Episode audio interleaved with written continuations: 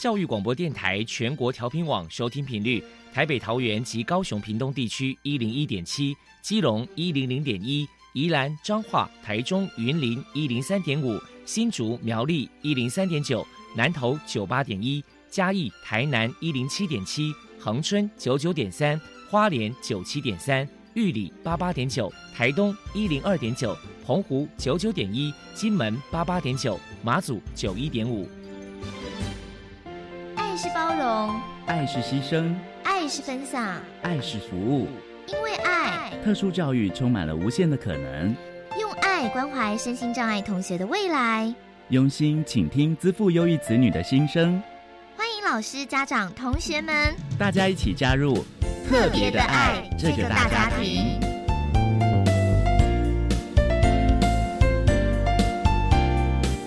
本节目由教育部学生事务及特殊教育司指导，国立教育广播电台监制，欢迎收听。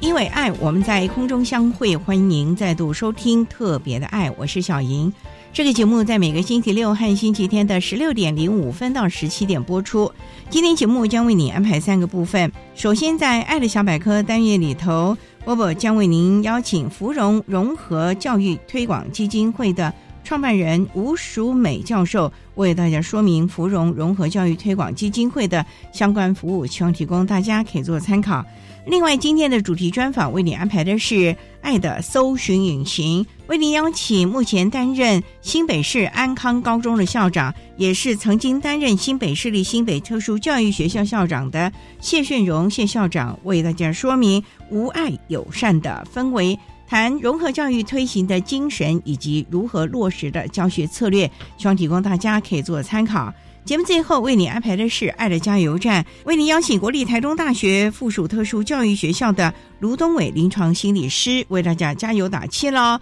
好，那么开始为你进行今天特别的爱第一部分，由波波为大家安排超级发电机单元。超级发电机，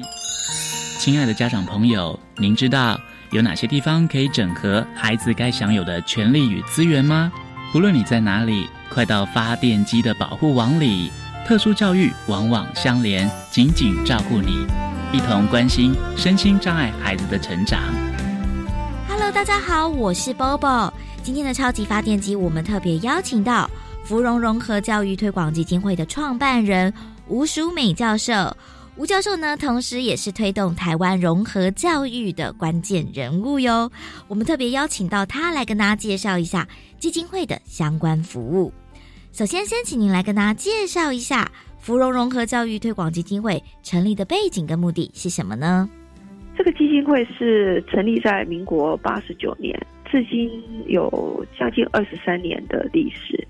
最早成立的一个缘由，是因为我之前就一直在做融合教育，所以当时就很希望说，除了我在做的这个融合班之外，我们希望能够有一个支持的一股就是力量。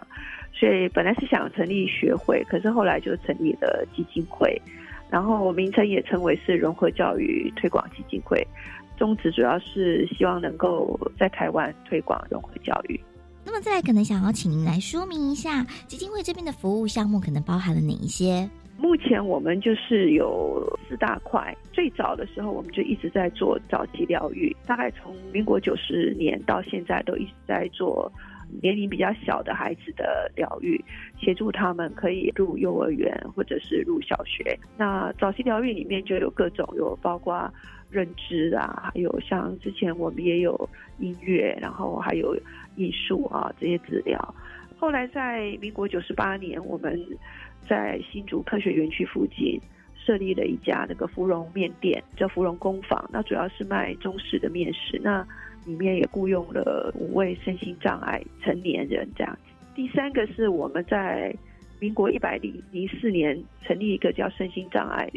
的日间作业设施，就是收十五岁以上的身心障碍，然后提供给他们，就是每天从八点到下午四点，早上是作业活动，那主要是跟面店结合，所以做一些中式的一些餐点。那下午就是一些休闲活动。那呃，这个至今也大概有八年多的时间。民国一百零八年，我们在投份基金会呃成立了一所非营利幼儿园，那里面也有身心障碍的孩子。那目前这四大块都一直在进行，有两个是我们基金会的附属作业组织。那么，因为刚刚提到说，其实基金会这个服务有四大块，其实这个服务的面向也蛮多元的。那再来，可能想请教您，就是说，那基金会这边在过去有没有举办过哪些特别的活动呢？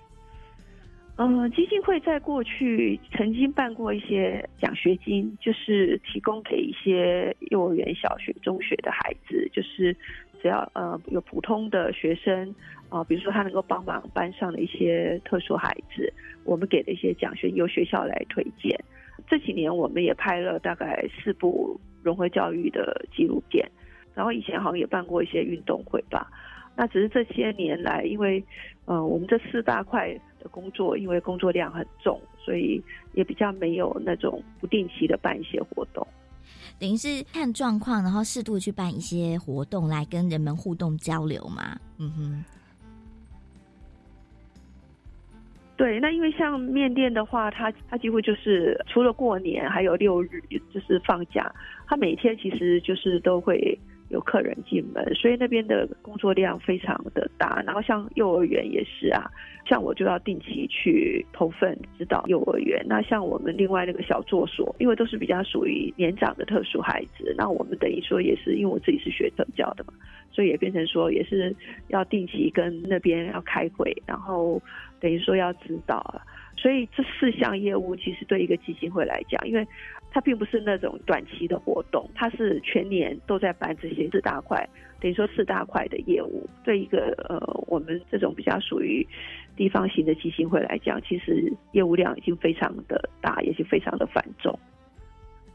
的确的，好，接下来可能想请教一下吴教授，就是说，那想说，请您来谈一谈呐，针对基金会的未来展望，你这边有什么样的想法呢？基金会目前这几块都会持续在进行啊，比如说像有很多人很希望我们多雇佣一些身心障碍孩子，因为我们没有接受什么补助，所以我们面店是自给自足，等于说收支要平衡，其实蛮辛苦的，所以想要扩大，可是也不敢扩大，因为怕收支更无法平衡呐，所以就是变成说。就想要再去做一些，可是我们做的大部分都是让这些孩子融入社会，甚至也会想要去做一些像皮护工厂啦，然后或者是有很多家长提到希望孩子长大以后能够有一份工作啦。可是因为我们面店的雇佣人真的也很少，那像我们早疗的话，因为我们上班的时间就是一到五，可是很多家长他都在上班，所以他也比较没有办法送过来。所以对未来来讲，其实我们已经走了二十几年。那其实我是觉得该做的大概已经做。如果说还要做更多的话，因为目前我们的捐款也不是很充裕，所以也很难说能够把这四大块继续做下去。其实就已经不太容易，也很难说再增加很多的业务，顶多增加一些比较短期的。像我们最近就有想到我们的纪录片，因为拍的都是融合教育的纪录片，就我在想说，我们也许可以在我们面店下午客人比较的时候，也许我们可以播放，然后让更多人认识什么是融合教育，因为这个对我们来讲是比较不需要花费什么经费的，然后又可以让大家比较认识融合教育。目前大概是有做的这些规划，然后目前不会再希望说再增加业务量，就是再设一些新的组织。接下来可能再来想请教一下吴教授说，因为我知道说您深耕融合教育这一块领域已经有很多年很多年的时间了，那想说请您来谈谈目前到底在台湾还有哪些需要改进的地方呢？现在就是很多人都认为说特殊生进入普通班，或者是特殊生现在也可以上大学，那很多人都认为说其实这个就是融合教育，其实这个不是融合教育，它只是进入就是跟。跟普通的学生一起上课，可事实上，如果要谈到怎么样去符合特殊生的需求，比如说像这个孩子，如果他到大学里面，他可能就是随班上课。那像比如说，我们可能会需要，就法律有规定说，必须要提供一份适合他的教学方案。可是像大学的老师，如果他本身没有特教背景，或者是高中，高中现在有很多学校也有收特殊生，其实就是比如说这些学生可能都在普通班，像他们的特殊教育方案，就算能够拟出一份，也没有办法去执行。所以我是觉得，就是比较没有办法真正去落实特殊生的需求。所以我们这些年其实也很希望，就是说融合不要只是表面上的混在一起，希望能够真正做到因材施教。比如说把他们的特殊生所需要的服务，就是带到。普通班级里面，基金会现在做的，因为我们毕竟是基金会，不是学校，所以我们现在只是协助这些特殊生去融入社会。比如说，那像幼儿园的部分，我们里面就有特殊生，那幼儿园是比较容易做这个融合的。那面店的话，主要是跟客人就是有一些互动。那我是觉得，因为我们刚好在科学园区旁边，所以园区的客人其实还蛮能够支持，就是这些身心障碍的。所以就是说。融合，我觉得在台湾，可能政府都觉得他已经都做得很好了。特殊生很多都进入普通班，可是比如说他考试的时候，他没有办法用普通生的考卷，他的作业他也没有办法做。所以像这一块，我们以前在做融合教育的时候，其实都有替特殊生设计适合他们的作业，还有考卷，然后也让普通生知道怎么样可以跟特殊生融在一起。所以我觉得台湾以后这个部分可能也还是要多加强。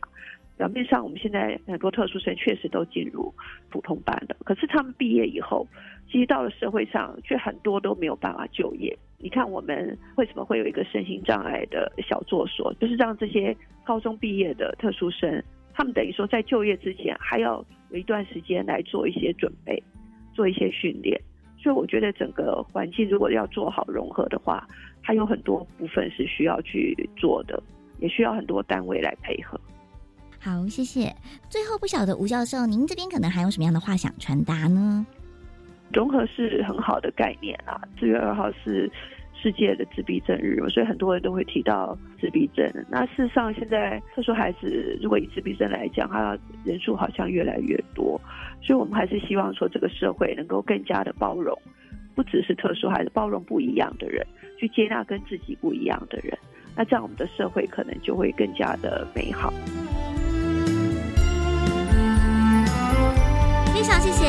融合教育推广基金会的创办人吴淑敏教授接受我们的访问。现在我们就把节目现场交还给主持人小莹。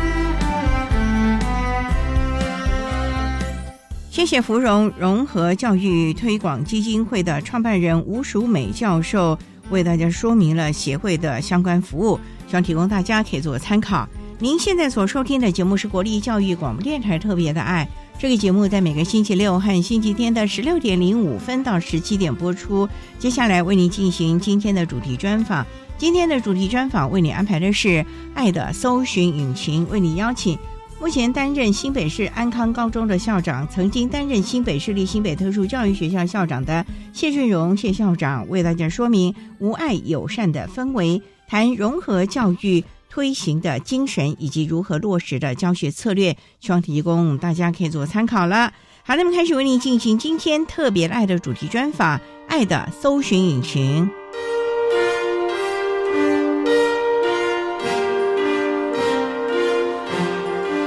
爱的搜寻引擎。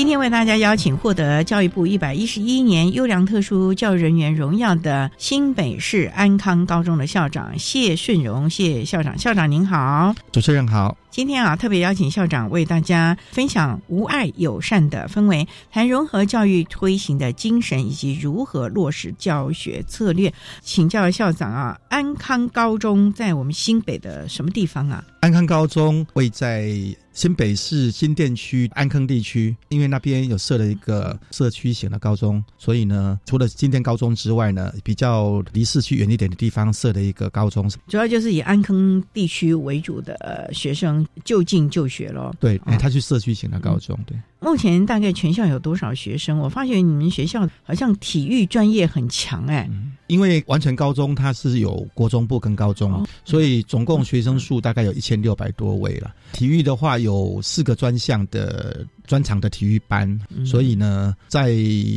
各个表现上面哈，特别在全国运，他的表现的成绩还算不错了。常看到这个校园围墙的看板上得到了什么荣耀。不过最重要的啊，就是我们知道安康高中哦，也是我们新北一些比较重度障碍的孩子也会在我们安康就读吗？是这样的哈，一般的普通高中职通常安置的是比较是轻度的学生，然后那以前叫称为是综合职能科嘛，嗯那现在因为一零八课纲之后，改成各种专长的科别啊。因为新北市只有在比较西边啊林口有一个特殊教育学校，它是安置中重度的学生，可是它偏西边了哈，所以在其他部分，譬如说东边这边新店地区哈，要去就读特教学校的话，相对是很远的哈，所以就会在新店地区设了一个比较受重重度的班级。另外在板桥。土城地区的一个清水高中，它也设了一个中中度的班级，在树林比较南边也设一个中中度的班级。北部地区戏子那一边，因为它靠近基隆，有一个基隆特教学校，所以那边的学生就会去就读基隆特教学校。这样平均分配，我们中中度的学生他就学的距离就会比较近一点，不会那么远。校长，您说哈、有交通车是针对我们身障的孩子特别提供交通车的服务吗？依据特殊教育法哈，我们其他特教学生要去就学哈，教育单位必须要提供学生交通的工具。如果说没有办法提供他交通车接送，那就必须发放交通补助费。所以我们学校每天的交通车要提早出门了。现在您讲到，可能深坑地区也都是，我们三峡也可能都是过来的了。三峡的通常他会到树林高中去，因为目前以我安康高中而言，跟之前的新北特教学校，而且我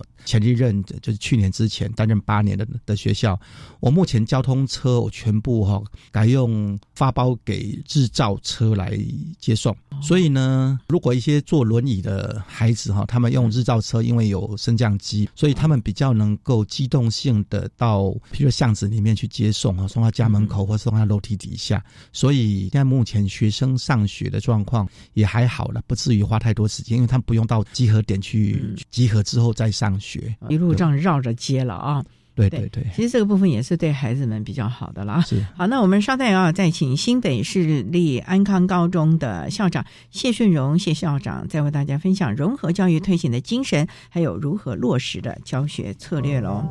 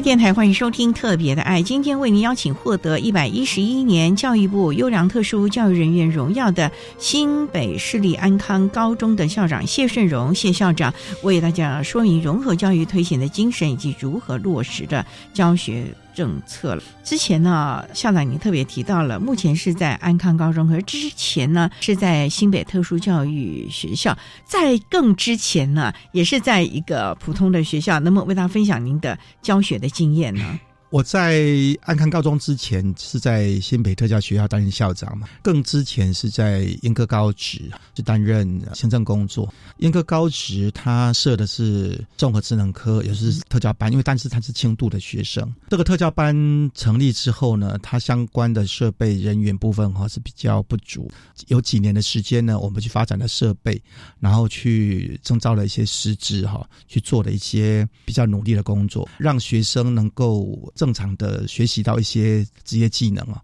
因为目前特殊教育的政策对于高中的学生或高职的学生啊，目的是要让他能够在职业训练之后离开学校能够就业，并不鼓励特教学生有障碍的特教学生去就读大学了。虽然目前大学能够升学率相当高，包括有一些特教孩子能够想就读都可以就读，不过我们在。职业教育的目的还是让孩子啊，如果在高职阶段或高中阶段离开学校就能够去就业啊。所以我在阉割的时候，帮他们做了一些餐饮教室哈，还有汽车的设备，跟他们实习餐厅、烘焙教室哈，特别帮他们做了一个咖啡厅，协助他们能够在接待客人的部分做的一些训练。这是在民国九十一年的时候。当时还是属于基本学历测验嘛，哈，这些基测的孩子，他们的基测成绩通常不会太好了，哈。二十年前呢，升学主义还是算比较重视的。进来的学生们，他们以前在国中成绩相对的是比较弱的，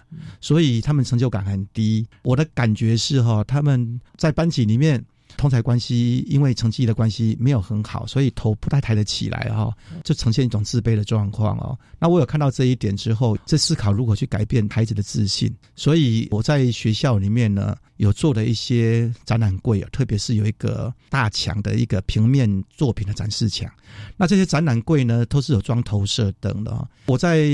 英科高职任内的时候，我这边当主任的时候呢，设计了四个很大型的展览柜。因为我们学生的学习有跟其他的科做合作哈，包括我们广告设计科跟我们陶瓷工程科，特别是陶瓷工程科，他们是很特别的哈。学生做完的作品呢，通常会上釉，然后去做窑烧。一些作品经过窑烧之后，上釉窑烧之后，它会很亮哈。那我的展览柜做的投射灯呢，把学生的作品放在展览柜上面，那投射灯一照，它很亮的。孩子他会觉得，为什么我的东西放上去，他感觉就是很漂亮。那有一些孩子的平面作品，我的展览墙也是下面有一个日光灯的投射哈，那上面是亚克力板，是半透明的亚克力板，照上来也是会亮亮的哈。所以他很明显看到他的作品是可以呈现出来的。这个时候我也感觉。孩子们哈，他的自信就会慢慢出来的。再加上呢，他在其他的餐饮啊、其他烘焙做出来的成品，可以拿去跟老师们，甚至有一部分同学们做一些品尝啊，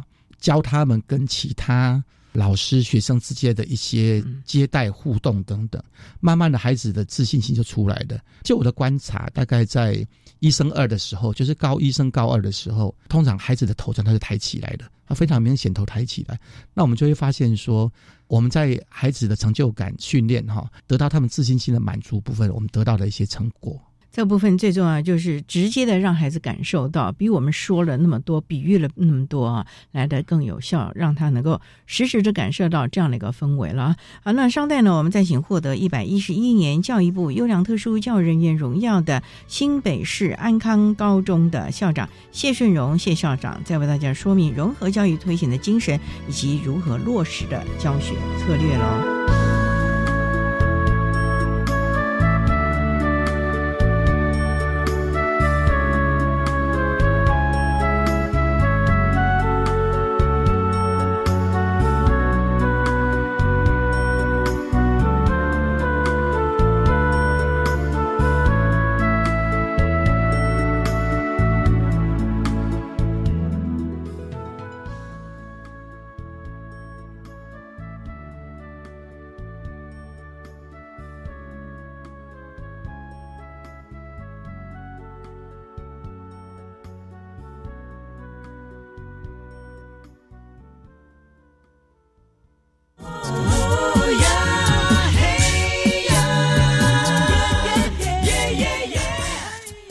Hello，大家好，我是阿卡人生的主持人赖嘉庆。每周六晚上十一点钟，欢迎准时收听教育电台阿卡人生，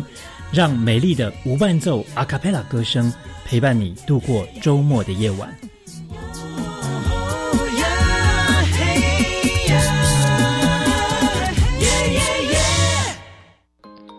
教育部青年发展署一一二年青年暑期社区职场体验计划。邀请大专院校以上在学青年于暑假期间到非营利组织打工，报名时间从即日起至六月十四日截止。欢迎有意愿的学生至青年署 Reach 职场体验网查询计划职缺讯息，或拨打免付费专线零八零零八八五八八一查询。以上广告由教育部青年发展署提供。端午佳节，粽子飘香，家户祈求平安健康。却有许多弱势长辈独自过节，倍感落寞。华山基金会发起“爱老人端午动起来”活动，邀您支持端午关怀礼及老人到宅服务，乡亲助乡亲，长辈就安心。爱心专线零二二八三六三九一九二八三六三九一九。管那么的水，落嘎西木啊！大家好，我们是欧开合唱团。您现在收听的是教育电台。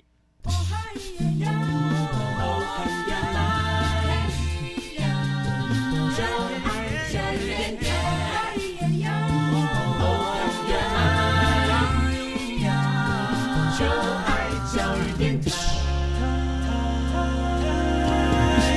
台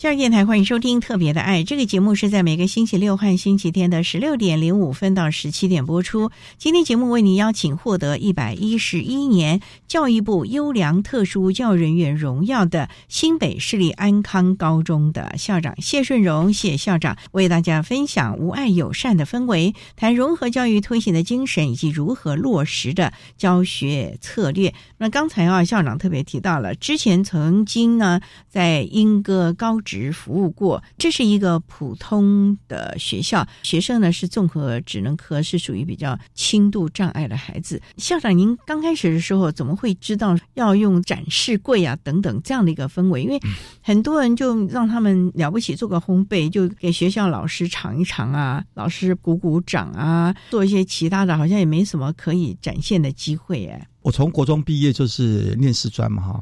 所以接触教育很久的时间哦，教的是小学，小学常态分配嘛，有一些成绩比较不好的孩子，对我们来讲，如何把他们拉起来，都是我们的经验哈。通常成绩不好的孩子在。学校里面的班级里面常常称为是客人，因为以前的班级数学生相当多，一个班级就将近五十个学生嘛，哈。如果照顾到这些成绩比较不好的孩子啊，是我们在教学上一直在思考的一个问题嘛。当然，一直延续到我离开了小学到国中，然后从事特教之后到高职，我们也看到这件事情，因为我们了解他的背景。以前在比较升学主义比较严重的时候，那升学又有一些竞争的状况啊，这些孩子通常他会。不能说是被老师忽视了，而是可能老师在照顾所有的学生部分哈，比较不容易照顾到，所以他们低成就的状况让他是没有信心嘛。这是我们在整个教育脉络里面实际可以看到的一种状况。所以我们在思考，如果让孩子能够学习的话，他的自信很重要哈。所以当时我观察到孩子这种状况的时候，我们就是要设法去解决嘛。那如何造成他成就感？或许我做的他们作品的展示哈是一种方法，通常也要透过其他的方法啊，可能有不同的教育人员有不同实施的方式，这个是我所看到的实施的方式，而且也得到的一些成果。郭校长这样的一个创意啊，除了您自己本身呢，刚好在这个职务上可以去做施展之外，我觉得是不是学校的行政体系，包括您当时的校长，甚至于其他科室的主任呢，是不是也都愿意配合呢？因为你要做展示柜，这可能要总务要协调，因为有购买的，甚至于安装的问题，那校长也必必须要认同你的理念呐。你要做的某些的教育作为啊，特别有牵涉到设备的时候，最重要的就是要有经费嘛，钱还是很重要的啦哈。当然这一部分我们在学校里面，我们必须要争取到校内的支持啊，譬如些经政型计划哈，因为当时我争取到的经费就是社区化的经费，那是属于教育部中部办公室嘛哈，所以教育部的经费了哈。当时的计划对的比较宽裕，它也涵盖了特殊教育哈，那也争取到校内的支持之后，我们也提出了一些计划，把这些计划放在整个学校的大计划里面去争取到这些经费去做出来。这个如何去发想，如何去做，那就必须靠自己思考，那观察孩子他的需求，所做出来一些决策。课堂的老师也应该愿意配合吧，因为可能在教学上、教学的策略技巧，甚至对孩子的鼓励，总是要让孩子有信心，才能做出这样的一个成品哦。在教育方面，哈，因为通常是在职业学校的孩子，不太可能只有特殊教育老师对于孩子做教育而已，哈。因为特殊教育老师他的专长在特殊教育，可能对于孩子的个别化辅导上面，哈，他的能力比较强。但是如果在职业能力部分，可能特教老师相对于其他专业科目的老师，相对就没有那么强。所以我们必须要跨科的合作了。这些孩子的特性，对于其他职业类科的老师们，相对是比较不熟悉。所以呢，我们在合作之前呢，通常也要跟这些老师啊开一些个案的会议啊，让这些老师知道这些孩子的特性，再配合他们的专长，给他们做他们能做的事情哈。譬如说，以陶瓷工程科来讲，陶瓷工程科能做的作品未必适合放在我们特教的孩子上面。譬如说，以拉胚来讲，我们的孩子如果要拉胚，你让他学习三年，可能拉不出什么好胚。可是如果去做一个比较简单的啊，譬如说把粘土。一个细细的长条，把它绕成一个圆圈，再制造成各种不同的造型。这些对于我们特教的孩子来讲，相对它就是比较容易的。像类似像这样一个状况，可能就必须要跟我们职业类科老师做一些沟通，跟做一些互动。可能课程设计啊，就必须再重新安排了。对，那课程设计之外，特教老师或许我们可以排一些协同教学，也就是说，班上里面有职业老师在教，然后特教老师在旁边做协同的时候，可以做到一些互补的作用。那一个高职也有普通的学生啊，校长当年你是怎么样让普通科的学生也跟我们的特教生融合？就像你讲的陶瓷科嘛，有个部分除了陶瓷科的老师要来协助之外，是不是陶瓷科的同学也可以当个小助教啊？或者是整体当时英歌高职的氛围呢？英科高职成立综合职能科哈，是在民国九十年哈，当时是教育部的政策，就是十二年就学安置啊，是全国所有的身心障碍的孩子们哈，在国中毕业之后，全部升学到高中职哈，是那个阶段哈。这边在全部的学生进到高中高职里面去的时候，其实一开始普通班的学生对他们来讲是比较不是那么习惯的，因为突然间为什么这些。以前在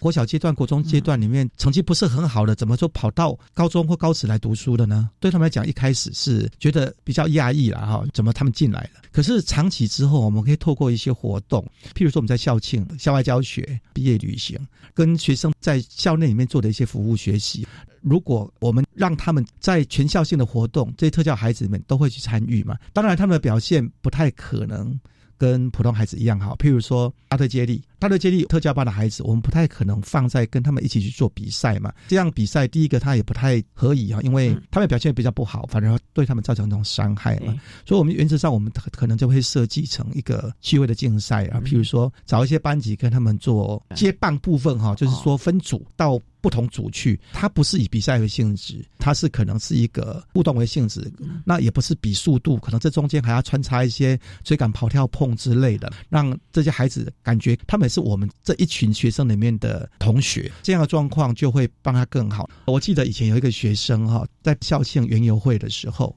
特教班他们也会摆一个摊位啦，不过老师协助的部分会比较多。那有一个学生，我是记得哈，那一天校庆天气蛮热的，这个学生是个小男生啊，他就到处拿着那个饮料去兜售。他走到了篮球场的时候，就发现很多普通班的同学们就在打篮球。天气一热又打篮球，当然会热了。我们职能科的这个同学呢，这个小朋友呢，他就拿着饮料哈，用一个一个箱子拿着一个饮料，一杯一杯就拿过去那边卖。结果生意非常好，因为呢打球很热嘛，就需要一些饮料的良品之类的哈，卖了一下子就卖完一箱啊，他就赶快跑跑过来，我那边到。篮球场生意很好，又再拿了一箱再去卖，就这样来来回回哦，卖了几箱我也数不不清了哈。他就很高兴说，因为他在篮球场这边把摊位这边的饮料几乎都卖光了。这个其实对于普通的孩子而言，他看到他们在贩售这些东西，他们又有需求，然后孩子就整个互动上面，哎，觉得他们的东西跟普通孩子的这些互动，他们也得到了一些很好的一些互动跟成就。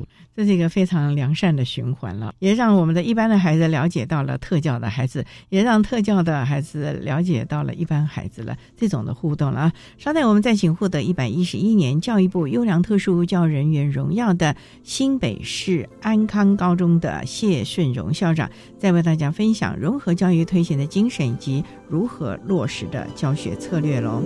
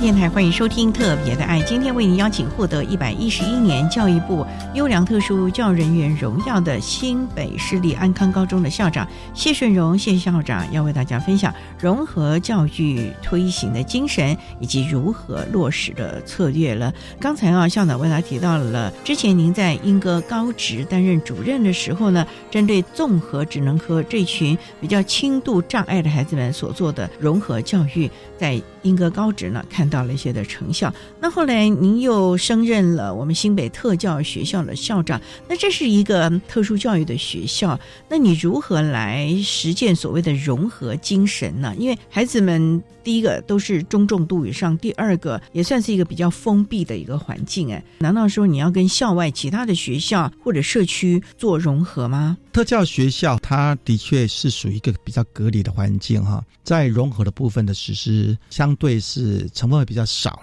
不过我在特教学校我八年的校长任期期间。孩子们通常我们会安排到社区去，让他们去熟悉社区，社区熟悉他们了。不过我这边有做一个比较特别的哈，因为有一些参访的团体会到学校里面，那我印象最深的就是一些社团哈，比如说狮子会，他们都会到特教学校里面。特教学校在外面的社团认为他们是比较弱弱势的团体嘛，那一些协助啊，譬如说奖学金呐哈，或一些活动经费的资助，他们会找特教学校在。新北特教的时候，我对于这些团体进来哈，我就会做的一个措施哈，通常社团进来，他们习惯上就会做一个典礼，然后哦一个简单的仪式了哈，一个致证的仪式，然后校长拍照，然后找一些特教学生跟他们拍照，然后就拿着他们的社团的旗帜啦，或是布条然后拍个照，然后作为他们的绩效嘛哈。我一直认为说这样的绩效。状况相对的哈比较单薄了一点。后来我的设计是，如果社团进来要跟我的学生们做一些质证啦、一些照相啦、摄影啦哈，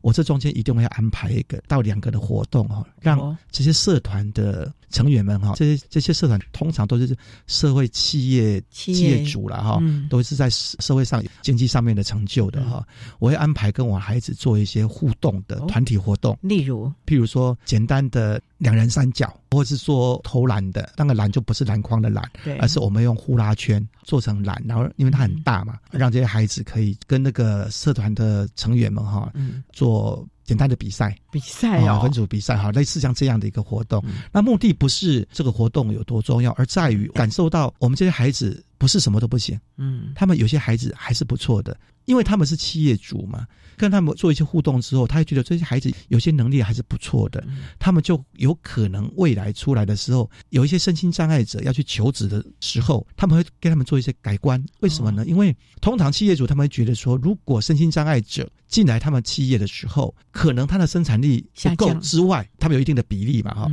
那不止说他花了一份钱雇佣一个生产力不足的身心障碍者，而且他可能还需要在。派另外一个人力去协助他，他反而可能是减损了两个生产能力啊！我这样做的目的是让他们知道，其实他们不是跟你想的是这个样子，因为那个叫刻板印象。有些孩子是还能力还不错的，所以就改变他们原本刻板印象之后，会让我们全体的身心障碍者他们在就业上面呢，或许可以得到另外一种疏通，增加的一些机会了。这是我在特教学校的时候特别做的一些安排，而且让社会的企业啊、社会人士能够了解，对孩子未来的就业甚至于实习也是有实质的帮助了。好，那稍待呢，我们再请获得一百一十一年教育部优良特殊教育人员荣耀的新北市立安康高中的校长谢顺荣谢校长，再为大家分享多年来实施融合教育的相关经验喽。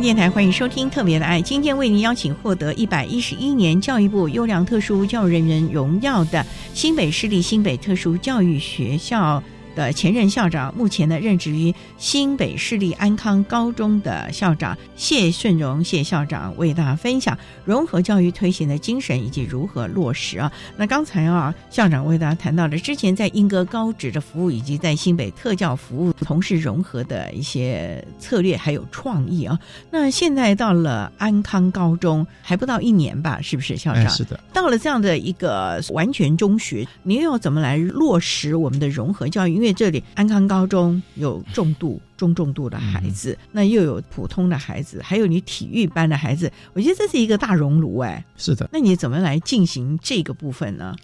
我初到安康高中哈，学校的状况都要做一些了解跟熟悉了哈。特教这边是我从事比较久的一个领域，我当然会比较关切这些孩子们他们的学习跟他们生活哈。我记得在八月份的时候就有新生训练，名字应该叫做新生成长营啦。啊。那事实上大家比较习惯的名称就叫新生训练嘛。我们高中的学生哈有同一的时间会进来。安康高中的特教班，它是设在高中部，国中是资源班哈，安置在普通班的学生哈，那那比较没有问题。因为高中的特教班它是属于集中式的特教班哈，是属于独立成班的。那新生训练的时候，我就在看，哎，我们特教班的学生怎么没有看到？没来参加？没有看到？我就问我们的主任们说，我们特教班的学生在哪里？他说：“他们以前是都没有参加新生训练，这时候我就觉得很奇怪。我说：他们不是新生吗？他说：啊，是新生啊。那新生为什么不来参加？说他们活动比较慢，而就了一些的原因呐。我说：那可不可以这样子哈？今年我来不及，我们明年开始，我们的特教学生都要来。普通班学生在做什么，他们就跟着做什么。可是我们并没有要求他们怎么样，至少也要让我们普通班的学生们。”知道这个就是我们的同学，他们也参与了共同的活动。这个是我到安康高中要求第一步做的动作哈。那接下来我当然在观察这些孩子们哈。安康高中刚刚提到过的，就是他属于中重度的学生，所以他们平均起来他们的能力相对是比较弱一点的哈。他们是放在国中部这边的教室，放在这边教室的大问题就是。因为校园的校舍数有限哈，那班级数很多，所以当时在成立的时候，在校舍的密巡部分是会有一点困扰，所以目前是安置，就是放在国中部这边了哈。其实这个没有太大的关系哈，因为就是有他们自己的空间。不过我发现他们在上课期间哈，除了自己的环境之外，相对是跟其他的学生互动是比较少的哈。包括他们的职业科目的教室也是一样，这这步我目前还在思考在做了，我还没有做成，因为牵涉到经费的问题哈。譬如说我们现在国中部的家政教室哈，它是属于比较老旧的设备。那我去年就是开始规划，我跟我们的主任讲说，我们规划这个家政教室，让国中生他们可以来家政教室上课，让我们特教班的学生也可以进来上课，也让我们记忆班的学生也可以进来上课。那因为记忆班的学生有很多事实上就是。资源班的孩子嘛，哈，我说一个环境，它只是名称的差异，但是并不设定非得哪些学生才能进来，因为这可以透过排课来解决。但是这是我目前正在处理的争取经费哈。在这一次的个校庆活动上面呢，我们这个校庆活动是在这个月的中旬才办完，在上学期筹备的时候，我就会要求说，在校庆我们必须要安排我们特教班要进来。大队接力他们可能是比较没有办法参与，但是我们必须校庆当天，我们就安排了。普通班学生就是体育班学生，安排了家长委员会委员，还有学校的老师，包括我自己，我们都进去。那我们做什么？呢？也是接力比赛，但是是趣味性的。像我这一关，我就是滚龙球，我跟其他的特教班学生是滚龙球，特教班学生是接给我，然后我再接给下一个特教班学生，然后有另外一组也是跟家长委员的，那另外一组跟体育班的学生的。到下一关的时候，他们会做别的另外的一个活动啊，譬如说呃接个一个什么东西的，那一样是跑完了一圈两圈的活动。其实孩子他们觉得这个活动很很热闹，家长也觉得说。这些孩子们跟他们玩起来都很好玩，等等的。我们也有园游会嘛，一样哈。特教班他们会摆一个园游会，经过老师的协助，他们会是在卖东西。因为这些活动就是要让我们特教班参与，卖的好不好不重要，东西做的好不好不重要，反正就是热闹。还有，我现在也是在做一个安排，就是前面有提到，高中的孩子做的是职业教育，那我们中重度的孩子，你要让他去就业，相对困难性会比轻度班的孩子更难。但是呢。我是跟老师们哦，我在产建的时候，跟我们所有特教班的老师们也共同的座谈，我会跟他们谈一个观念：高中的学生他不是国中教育的延伸。因为国小跟国中最主要是在训练孩子自己生活的自理哈，就是照顾自己啊。到高中我们还是要以职业为导向去做，职业导向不是狭义的放到他们要去公司行号就职，而在于哪里？譬如说。他能够帮助社区，比如说他社区里面的一些基本上的活动、一些整洁、一些整理，他可以进去做；帮助家人，家里很多的事情，他也可以去帮忙做啊。因为这个都是属于职业能力嘛。当他做得更好的时候，他就可以扩大到社区，扩大到社会嘛。这个基本这样的概念哈。所以老师们不要用照顾的心态去让孩子做所谓的国中教育生活自己的延伸，这个是基本上概念的。我们是要导向所谓职业训练的目标。这样子就可以了。其实我安康高中我刚去的时候，环境状况还不是很好，需要加强整理啦。譬如说地板很脏，我就请他们，你们先去买一个好一点的洗地机，因为洗地机它本身就是可以训练孩子的操作，包括一些机械的控制。我们把学校里面的公共区域，可能包括走廊，有一些积累已久的一些脏污污垢，用洗地机把它们洗干净。它就会扩大到除了你自己的职业教室、你自己的教室之外，你扩到全校所有的环境，让其他的学生们、其他的老师们看到，我们的孩子是这些能力是有的，他们是在帮学校整理其他的你们普通班学生没有做的事情。这个也是一种在大学校环境当中，我们可以让特教班的学生的能力让其他人看到，类似像这样的，在安康高中，我目前是正在实施当中，感觉成效应该还不错吧。因为到达的时间还不到一年，然后一个学期多一点而已，这部分会慢慢再去扩充它。当然了，我也还在思考了哈，有一些学校的环境的建构，譬如说我在思考可以做一个哈小小的一个庭园，然后里面做的一些美比较好的布置哈，那里面有一些桌子，学生他们有做餐饮课嘛，他们做的一些。成品作品呢，可以做一些接待的工作，让有空的老师、学生们到这个地方来给他们做服务。但这个是构想的哈，那也是看看社区有些东西好像可以移植到学校里面来，孩子就可以扩大他们跟一些普通班的学生或其他的老师们一些接触的机会。总而言之，就是我们要开创、创出这样的环境，让孩子。能够到里面去学习，这才是一个重点了啊！万事起头难，不过呢，总比没有做来的好了。那今天呢，我们也非常的谢谢获得一百一十一年教育部优良特殊教育人员荣耀的新北市立安康高中的校长谢顺荣谢校长，为大家分享了多年来在各个不同学校的概况当中所实施的融合教育的经验，提供大家可以做参考。那今天也非常的谢谢谢校长的分享，谢谢您校长。好，谢谢我们指出人。谢谢我们各位听众，谢谢。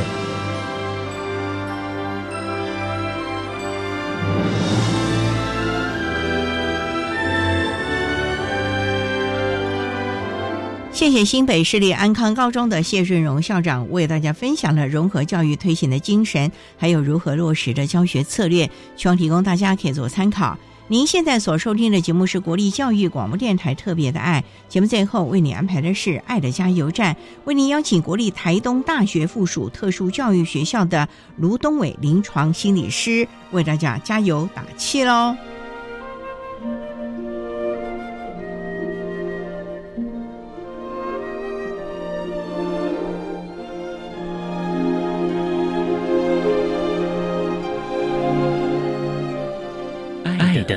加油站。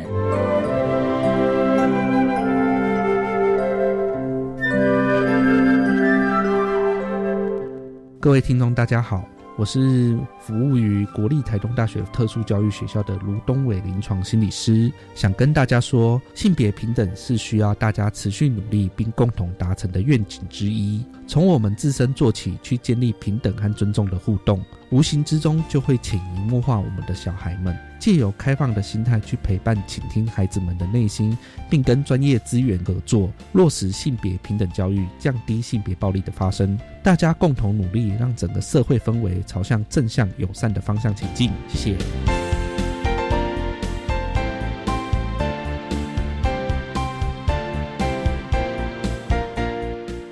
节目就为您进行到这，感谢您的收听。在下个星期节目中，为您邀请获得一百一十一年教育部爱心楷模厂商荣耀的威和股份有限公司营运部的陈炳祥副处长，为大家分享教他职场适应的能力，谈特教生职场的面面观，希望提供大家可以做参考。感谢你的收听，也欢迎您在下个星期六十六点零五分再度收听特别的爱。我们下周见了，拜拜。